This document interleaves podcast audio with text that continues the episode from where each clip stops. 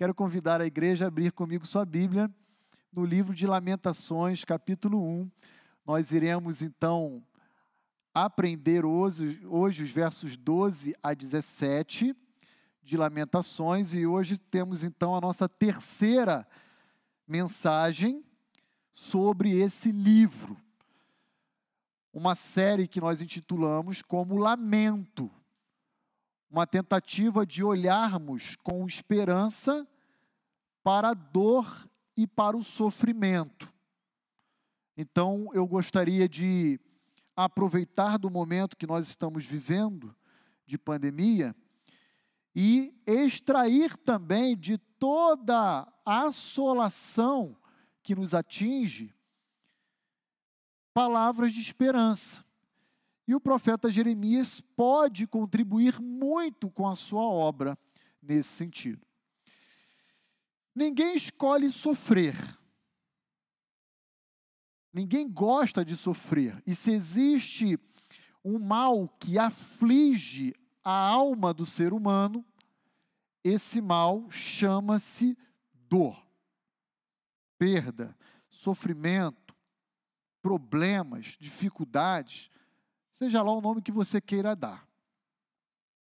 E por mais que eu e você possamos pensar que estamos preparados para enfrentar o sofrimento, todas as vezes que o sofrimento nos alcança, ele revela que todos estamos aquém daquilo que deveríamos ser. Para chegarmos a essa conclusão não é difícil. Quero fazer um exercício com vocês. Pare aí apenas alguns breves segundos e pense naquilo que você mais ama no bem mais valioso. Talvez nas pessoas da sua família, filhos, pais, irmãos. Pense naquilo que você construiu ao longo da sua vida. E também imagine que, de repente, de forma violenta, de forma abrupta, agressiva, tudo isso que você considera de alto valor é arrancado de você, à base da força, da violência. Como você se sentiria? Esse era o contexto exatamente em que Jeremias se encontrava quando foi levado a redigir cinco poemas de lamento, que adentrou o cânon sagrado, recebendo o título de Lamentações do profeta Jeremias. É verdade que eu e você não temos como evitar o sofrimento. Um dia, cedo ou tarde, ele nos alcançará. Mas nós podemos decidir como reagiremos ao sofrimento quando ele nos alcançar. Isso nós podemos fazer. Olhando para Lamentações 1, dos versos 12 a 17, hoje, eu gostaria de pensar com a igreja a respeito de duas formas distintas que eu e você possuímos para lidar, para reagir ao sofrimento.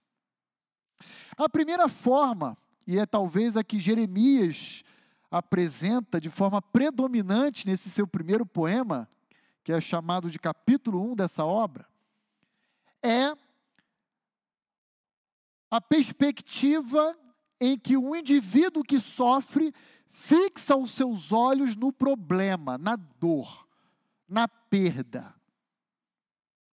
E todas as vezes que nós agirmos assim em meio ao sofrimento, o que nos aguarda inevitavelmente é uma visão turva, uma lucidez que vai embora e uma percepção do governo de Deus na história um tanto equivocada, para não dizer deturpada. É assim que Jeremias vai nos apresentar no seu poema hoje. Mas para todos os filhos de Deus, para todos os crentes em Cristo Jesus, há uma segunda forma de nós lidarmos com a dor, uma segunda maneira de reagirmos diante do sofrimento. E é exatamente sobre essa segunda maneira que eu gostaria de encorajar a todos a quando forem atingidos pela dor, vivenciarem o seu sofrimento dessa forma, que é enfrentando ele de uma perspectiva de esperança. Querida igreja, a Bíblia nos ensina que todo sofrimento é passageiro para aqueles que são filhos de Deus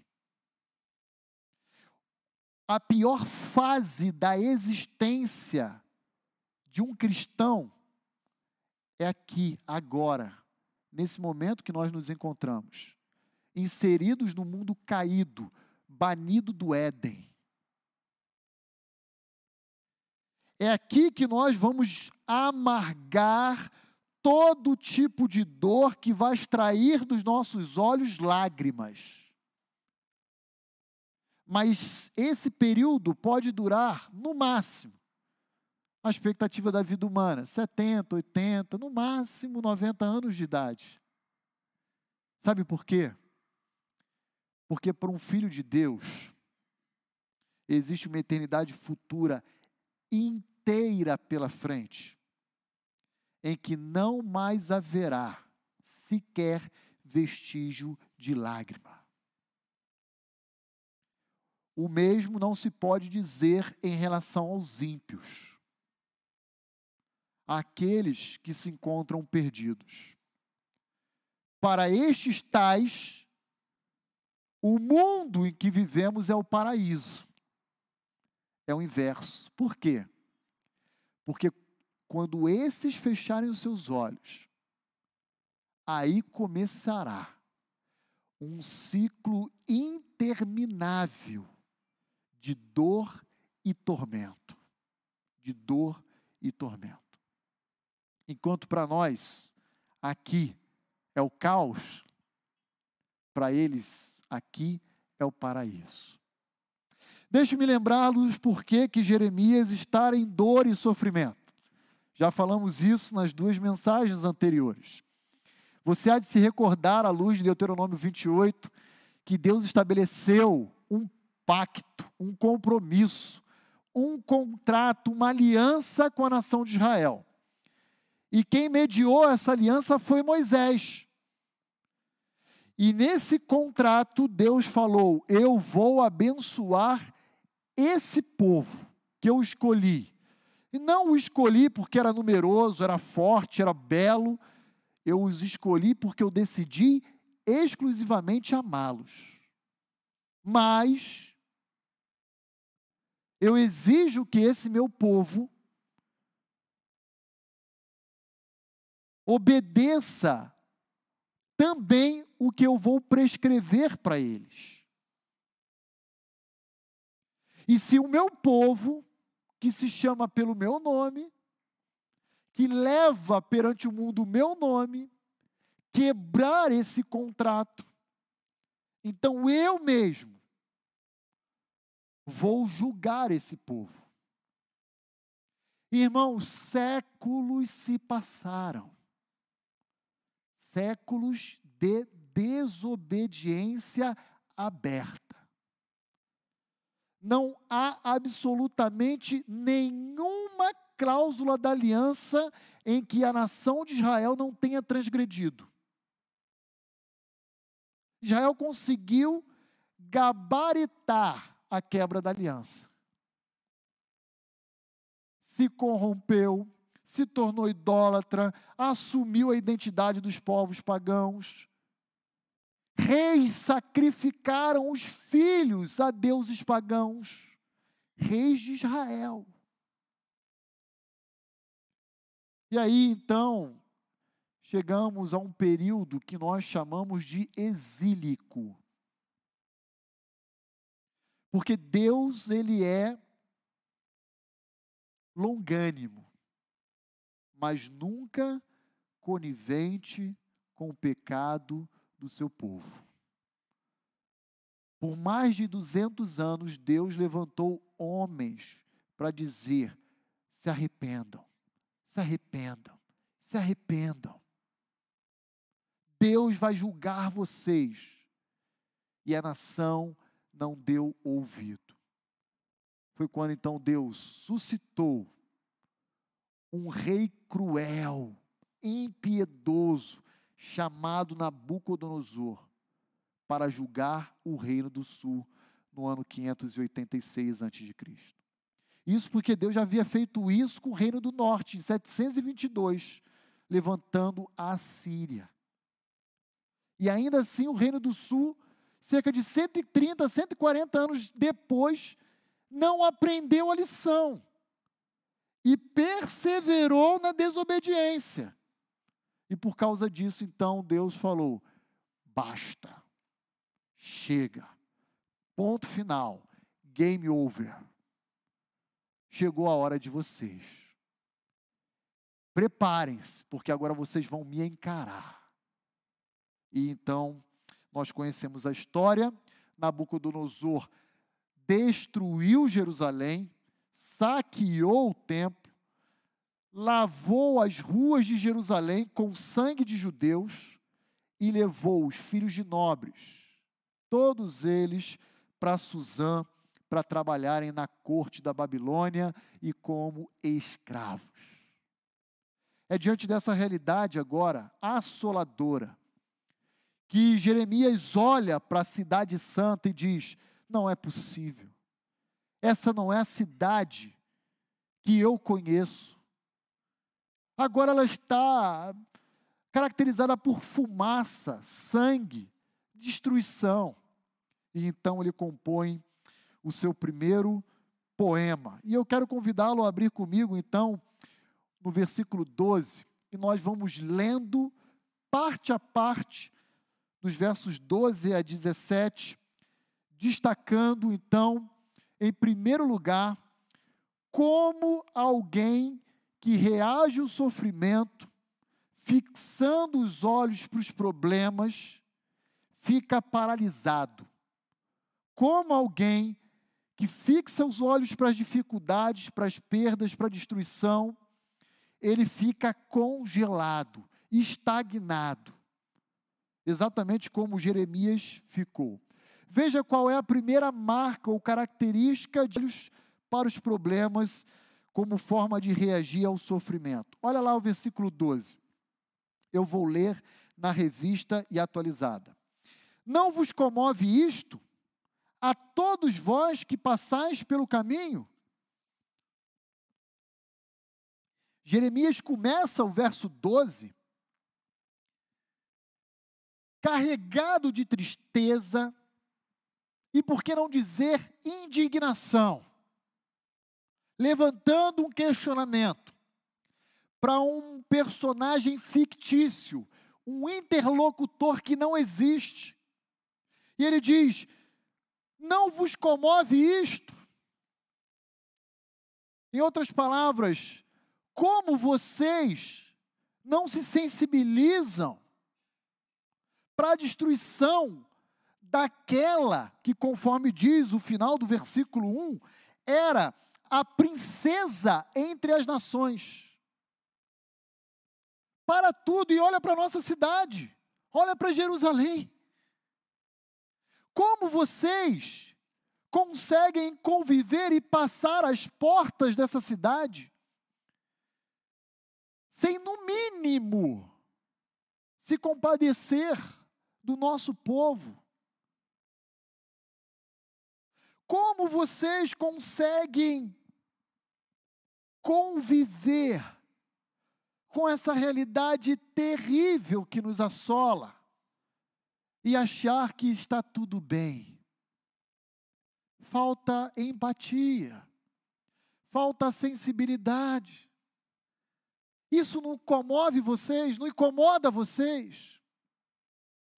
Lendo essa passagem, fiquei pensando, durante o meu tempo de estudo e preparação desse sermão, em uma tentativa que talvez se aproximasse do sentimento presente no coração de Jeremias diante da Jerusalém destruída.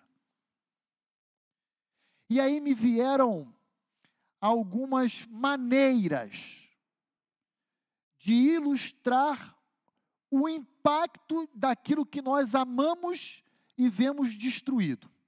Então, vou dar um exemplo de dois desastres naturais que alcançaram o nosso país há pouco tempo. Primeiro, Mariana. Lembram de Mariana em Minas Gerais? Segundo, Brumadinho. Então olha comigo essa imagem aqui, ó. Aqui no lado direito você tem Brumadinha destruída, debaixo de lama. E à esquerda você tem ainda, antes do acidente, Brumadinha preservada. Uma cidade turística. Uma cidade lindíssima, belíssima. Olha como era antes Brumadinho. Olha como ficou depois Brumadinho. Isso te choca? Imagina se você vivesse, nascesse e fosse criado a vida inteira em Brumadinho. Será que isso impactaria ainda mais a sua vida? Será que você sofreria por ver a cidade debaixo de lama e destruição? E o que dizer dos habitantes de Mariana? E o que dizer de tantas outras realidades que alcançaram diferentes partes do mundo?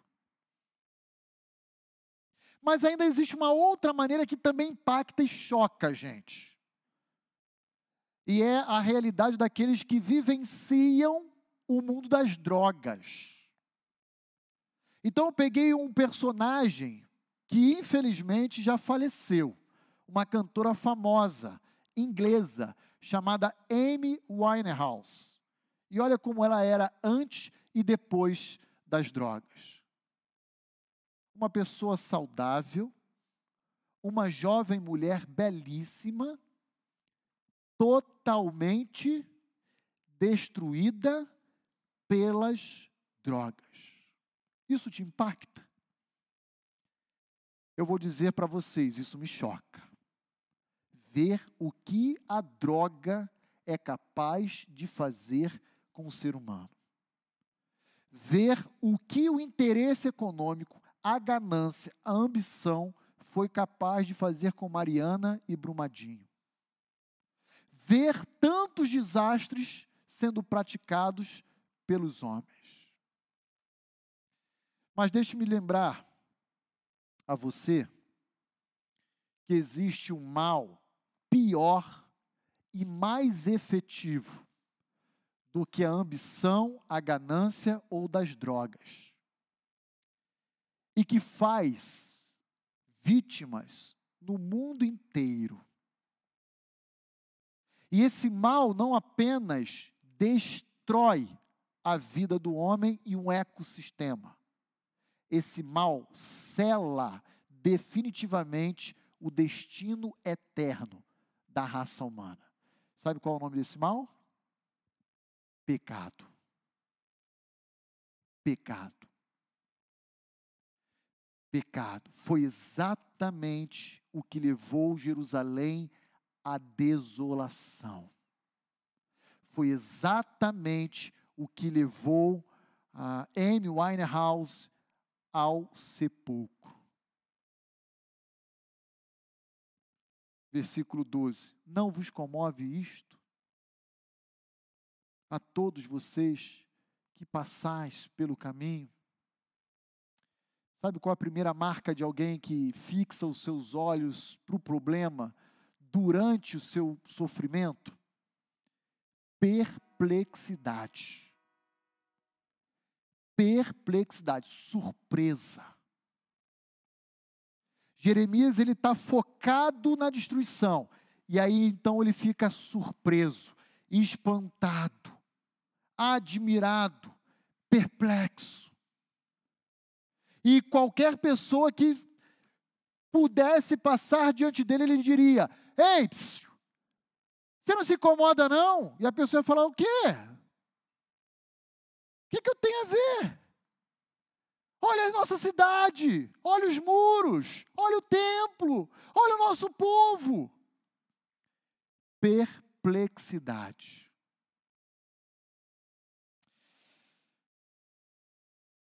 Que tipo de pecado levou Israel ao exílio? Quero lembrar pelo menos alguns, não todos. Idolatria. Idolatria mentiras, desculpas esfarrapadas, rebeldia, obstinação. E a pergunta que eu faço a todos que me assistem na noite de hoje é: que tipo de pecado tende a se apresentar com mais regularidade diante de você? seriam, por exemplo, os maus pensamentos? Seria, por exemplo, a cobiça? Seria, por exemplo, o egoísmo, a avareza, mentira, a ira, cólera, brigas, lascívia. Que tipo de pecado você trava uma luta real no seu coração. Porque eu quero dizer para todos que me assistem: crente tem que ter diariamente uma luta travada em seu coração. Se houver crente dizendo que não tem pecado nenhum, está tudo tranquilo, esse aí já está anestesiado. Porque não, é, não há um justo sequer o único morreu de forma injusta. O único que existiu morreu de forma injusta, que é o nosso Salvador. Continuando, versículo 12, na parte B desse verso, e indo até o final do verso 17, ainda da perspectiva daquele que fixa os seus olhos diante do sofrimento, no problema, na dor, nós encontramos agora, na parte B do verso 12, o seguinte: Considerai e vede se há dor igual à minha, a que veio sobre mim. E agora ele continua dizendo no verso 13: lá do alto Deus enviou fogo. Fogo esse que assenhoreou os meus ossos, ele amarrou os meus pés e me derrubou. Literalmente é isso que ele está dizendo. Fez-me assolada e enferma todo dia. O jugo das minhas transgressões está atada pela sua mão. E ele continua lamentando, fixando os seus olhos em meio à dor e ao sofrimento. Sabe qual é a segunda característica que Jeremias nos, nos ensina quando a gente fixa os nossos olhos para o sofrimento, para o problema? a supervalorização do problema. Supervalorização. Ele tem uma capacidade de potencializar a sua dor a ponto de tornar ela insuportável. Ele olha para o problema, para a dor, para o sofrimento e ele, ele curte aquele negócio. Ele não consegue se desvencilhar daquilo. Tinha um desenho antigamente, eu já brinquei com a igreja, Lip e Heart. E ele ficava só assim: ó oh, vida, ó oh, céus, ó oh, azar. É, é, é, literalmente curtir o sofrimento, ele, ele fica preso à dor, e ele não se desvencilha dela. E aí o questionamento agora de Jeremias é: Considerem então e vejam se alguém já foi capaz de experimentar a dor que eu estou sentindo. Eu duvido conhecer alguém, é isso que Jeremias está falando, que já tenha sentido a profundidade da dor que eu estou atravessando. Versículo 15: O Senhor dispersou todos os valentes que estavam comigo, apregoou contra mim um ajuntamento para esmagar os meus jovens. O Senhor pisou como no lagar a virgem filha de Judá. Verso 16: Por estas coisas choro eu. Os meus olhos, os meus olhos se desfazem em águas. Jeremias, os seus olhos está preso, amarrado à sua dor, Jeremias. Porque se afastou de mim o consolador que deveria restaurar as minhas forças. Os meus filhos estão desolados porque prevaleceu o inimigo.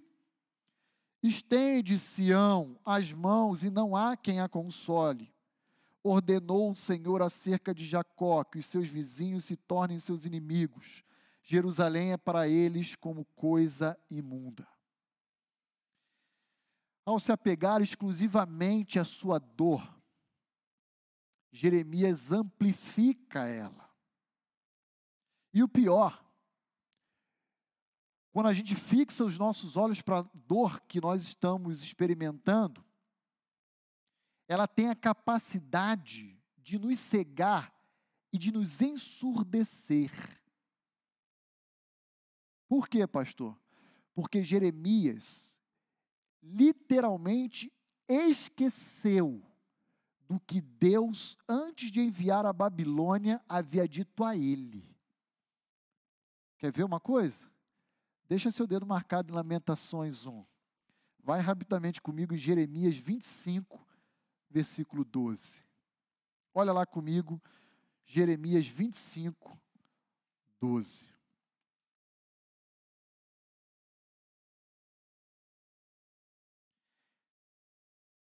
Acontecerá, porém, que quando se cumprirem os 70 anos, Jeremias, eu, o Deus de Israel, castigarei a iniquidade do rei da Babilônia e a desta nação. Eu vou punir o rei e vou punir o povo. Diz o Senhor, como também o da terra dos caldeus, farei deles ruínas perpétuas. Como nós devemos enxergar Jeremias 25, 12? Como uma palavra de esperança. Vai passar, Jeremias. Vai passar. Mas, Senhor, são 70 anos de sofrimento.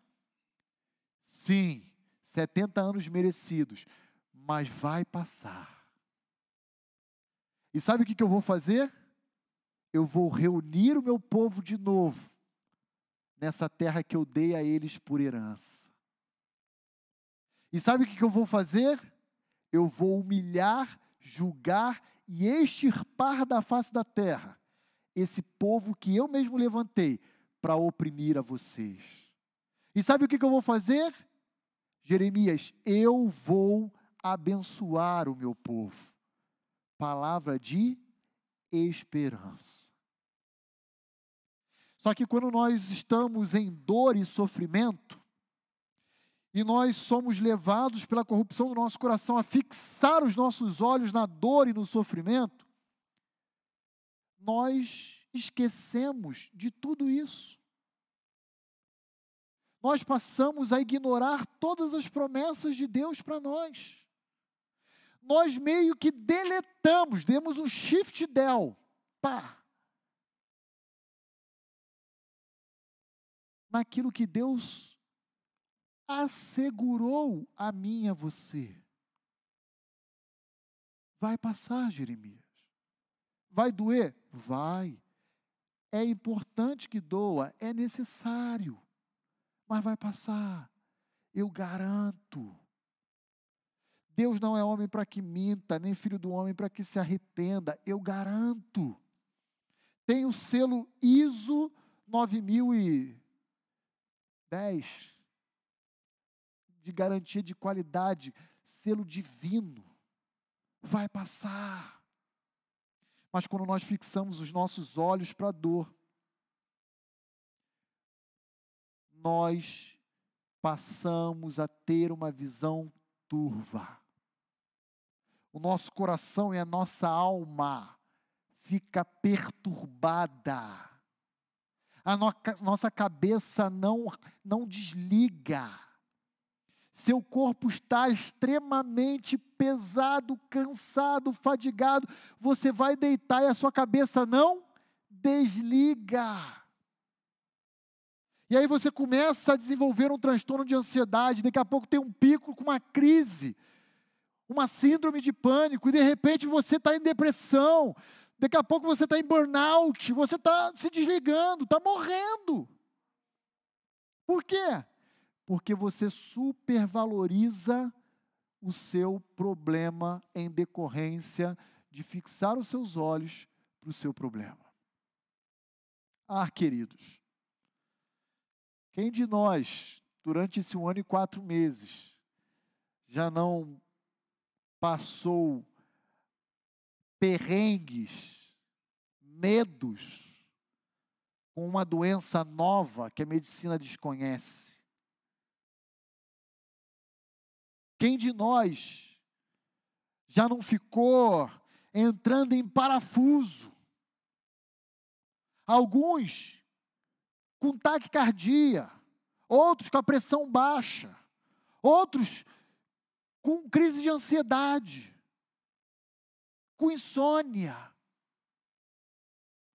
Não fixe seus olhos no problema.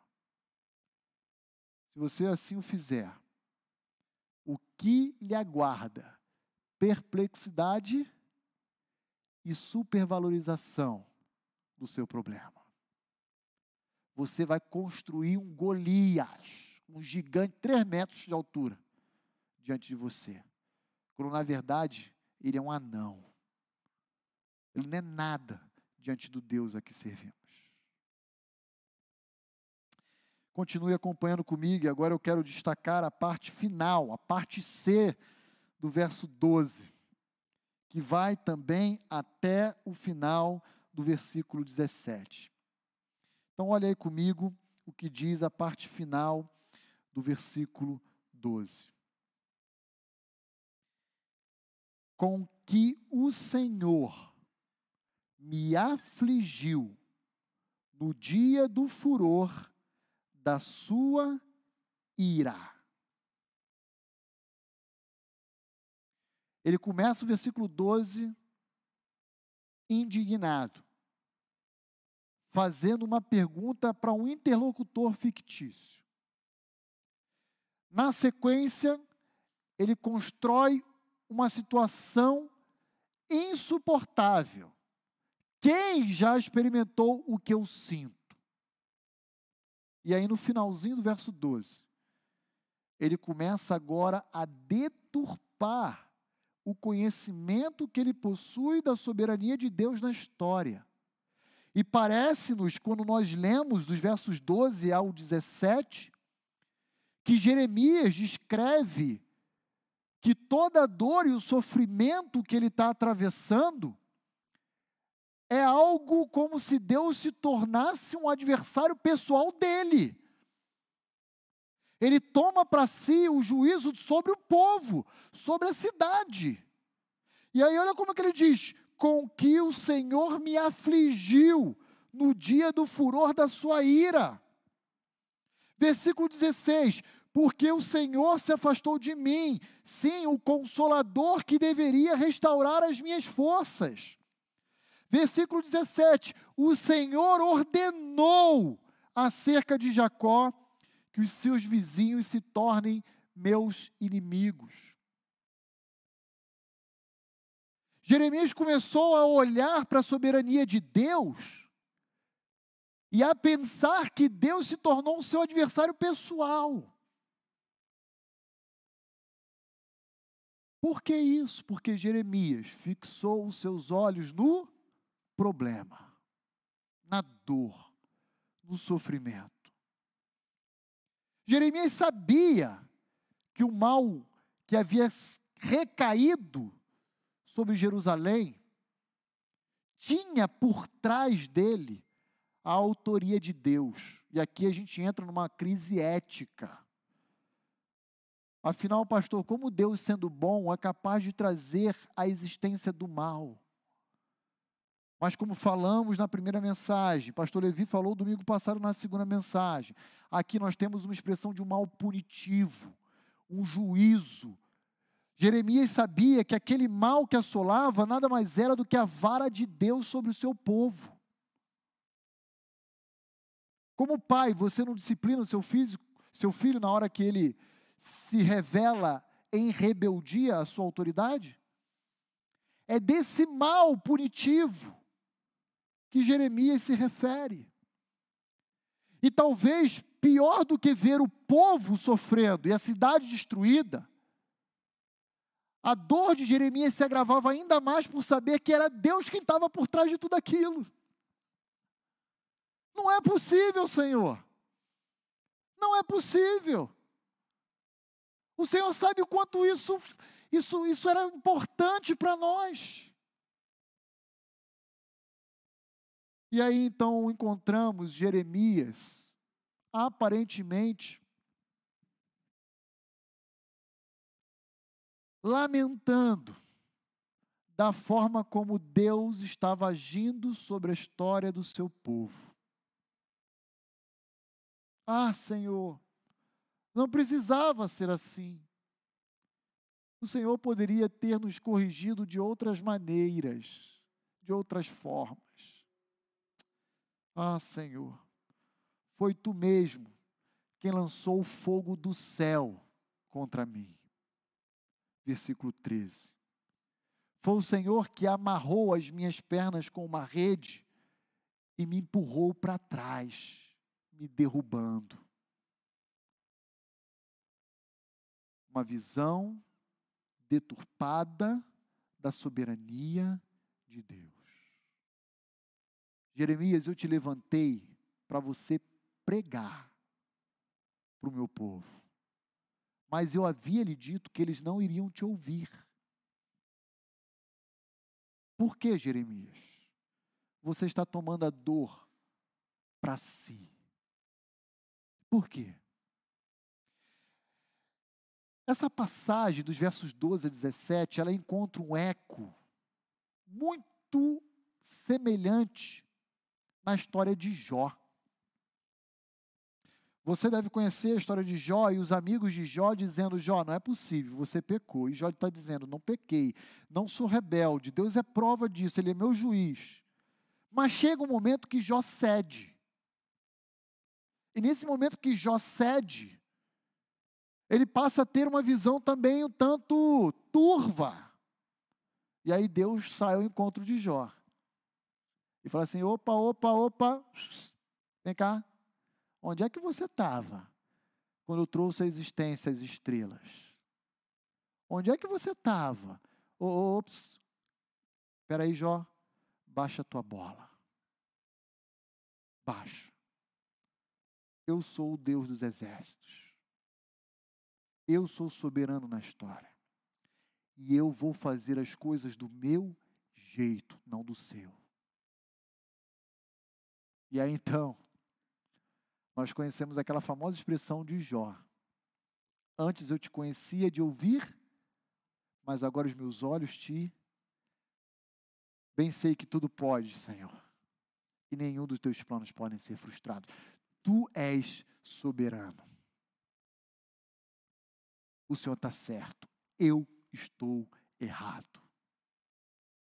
Jeremias parece enveredar por fixar os seus olhos nesse mesmo problema. Mas lembre-se, como eu mencionei no início da nossa meditação, nós não podemos evitar o sofrimento, mas nós podemos decidir como reagir diante dele. E há duas formas distintas. A primeira, fixando nossos olhos na dor, no problema, nas consequências devastadoras que nos assolam. Mas ainda há uma segunda forma. Se eu fixar os meus olhos na dor, eu vou experimentar perplexidade, eu vou experimentar uma supervalorização de um problema, e eu ainda vou deturpar a minha visão sobre a soberania de Deus. Mas existe uma segunda maneira de nós lidarmos com a dor. E é sobre essa que eu queria encorajar a todos. Então veja aí comigo.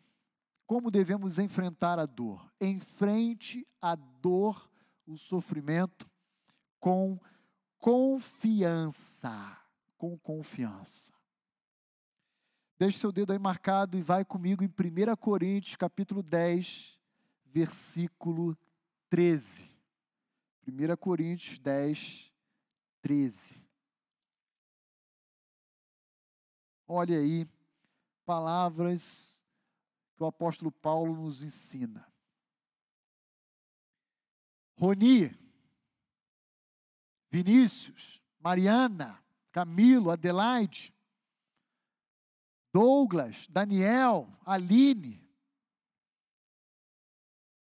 não vos veio sobre vocês tentação ou provação, tanto faz, porque aqui é a mesma palavra, peiratsu, que não fosse humana. Espera aí, Senhor, então essa dor, esse sofrimento que eu estou enfrentando, é humano, é suportável? Continua comigo no texto. Mas Deus é fiel e não permitirá que sejais tentados ou provados além das vossas forças. Há uma promessa. Há uma segurança. Como devemos enfrentar a dor, o sofrimento, os problemas? com confiança em Deus. Roni, calma, aquieta o teu coração. Porque esse problema que está diante de você, ele é suportável, não potencialize ele. Eu não permito que você enfrente algo que extrapole os limites das suas forças. Pelo contrário, juntamente com sua dificuldade, o seu problema, vos proverá livramento, de sorte que o possais suportar. Espera aí, cara.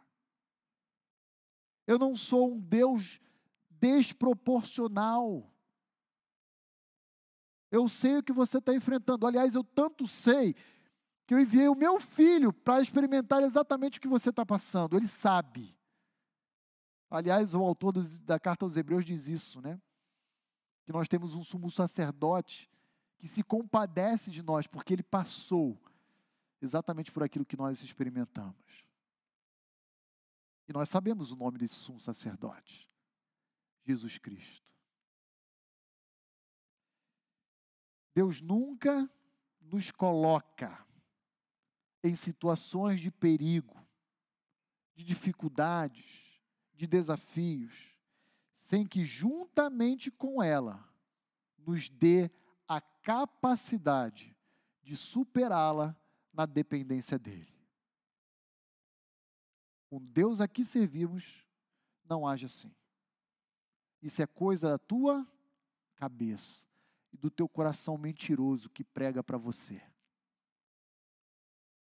enfrente as dificuldades, não se prendendo à dor e ao prejuízo, olhando para cima, confiando em Deus. Confiando em Deus. Lembre-se, todo sofrimento vai passar, vai chegar ao fim. Para os filhos de Deus, para os ímpios, é só o começo só o começo de uma longa e eterna jornada de dor e tormento. Infelizmente. Não é a opinião do pastor Roni. É Deus que estabeleceu assim, ponto final. Eu não tenho gerência sobre isso. É assim. É assim que a Bíblia fala. Segunda consideração, a respeito de como devemos lidar ou reagir diante da dor e do sofrimento. Enfrente o sofrimento com esperança. Com esperança.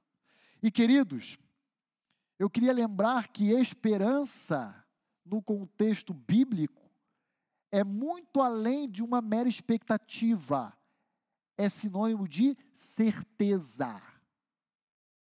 Então, olha lá comigo, 2 Coríntios, vire algumas páginas da sua Bíblia, capítulo 4, versos 17 e 18. 2 Coríntios, capítulo 4, versos 17 e 18. Enfrente o sofrimento com esperança, porque a nossa leve e momentânea tribulação substitua por dor, dificuldade, problema, sofrimento, perda, o que você quiser. Porque a nossa leve e momentânea tribulação produz para nós eterno peso de glória, acima de toda comparação. Não atentando nós nas coisas que se veem, mas nas que se não veem.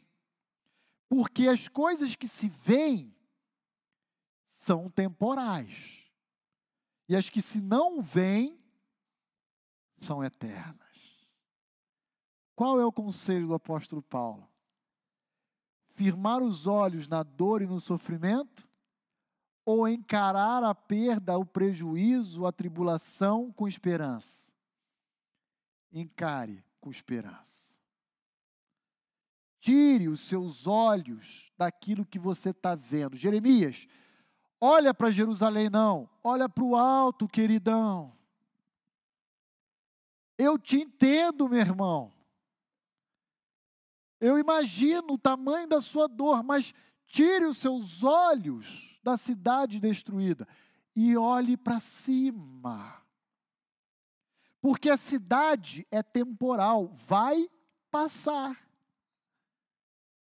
Mas quando você enfrenta essa dificuldade olhando para cima, isso produz um resultado que perdura por toda a eternidade futura. É o que Paulo chama de eterno peso de glória, versículo 17.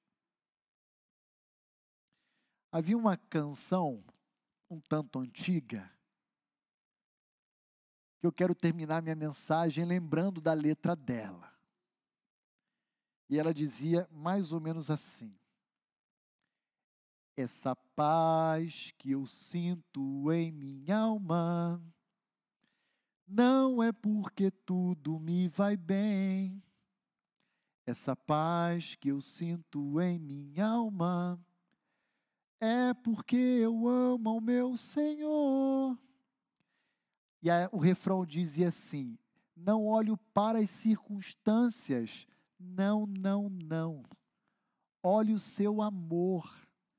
Eu não me guio pela vista, pelo que eu vejo. Devemos confiar em Deus.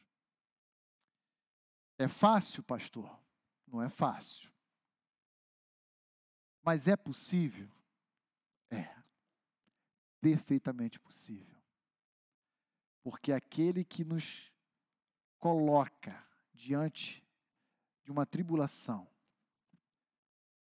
traz consigo livramento capaz de nos fazer suportar e atravessar a cada instante dela. Vamos orar? Ó oh Deus, muito obrigado, Pai,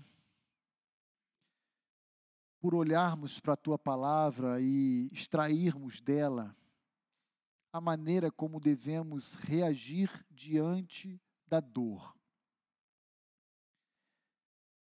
A nossa súplica a Ti é que o Senhor nos preserve da dor, da dor de perder aqueles que amamos, da dor de vermos comprometido uma história de vida que foi construída, da dor de vermos famílias sendo destruídas, desfeitas, da dor das mais variadas expressões e formas. Livra-nos, Senhor, por favor, livra a tua igreja dela. Mas, Senhor, também te suplicamos que quando ela nos alcançar, o Senhor nos ajude a não fixar os nossos olhos para elas e a levantarmos as nossas cabeças para o alto e confiarmos em Ti, Senhor buscarmos em meia dor a esperança que nos é assegurada em Ti, Senhor.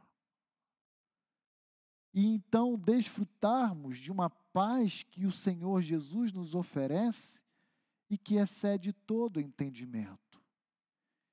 E essa paz que é suficientemente capaz de guardar a nossa mente e nosso coração em Cristo Jesus. Senhor, por favor, eu rogo a Ti, ó Deus, nesse momento, por aqueles que se encontram em dor. E como oramos aqui no momento de intercessão, eu coloco diante de Ti a família do pastor Elias Osório. Eu coloco diante de Ti a vida e a família do pastor Vilmar. Eu rogo ao Senhor por aqueles que estão enlutados em decorrência de óbitos fruto da Covid-19. Senhor, eu oro a Ti por aqueles lares, ó Deus, que se encontram destruídos por problemas relacionais. Senhor, eu oro a Ti por aqueles que sofrem em decorrência do desemprego, de uma enfermidade, seja ela qual for, ó Deus, seja misericordioso com esses que enfrentam a dor e os ajude a atravessar esse momento de suas vidas, confiando e se apegando à tua palavra e à promessa que Cristo nos oferece. Eu te peço isso, ó Deus, em Cristo Jesus, o nosso bendito Redentor. Amém e amém.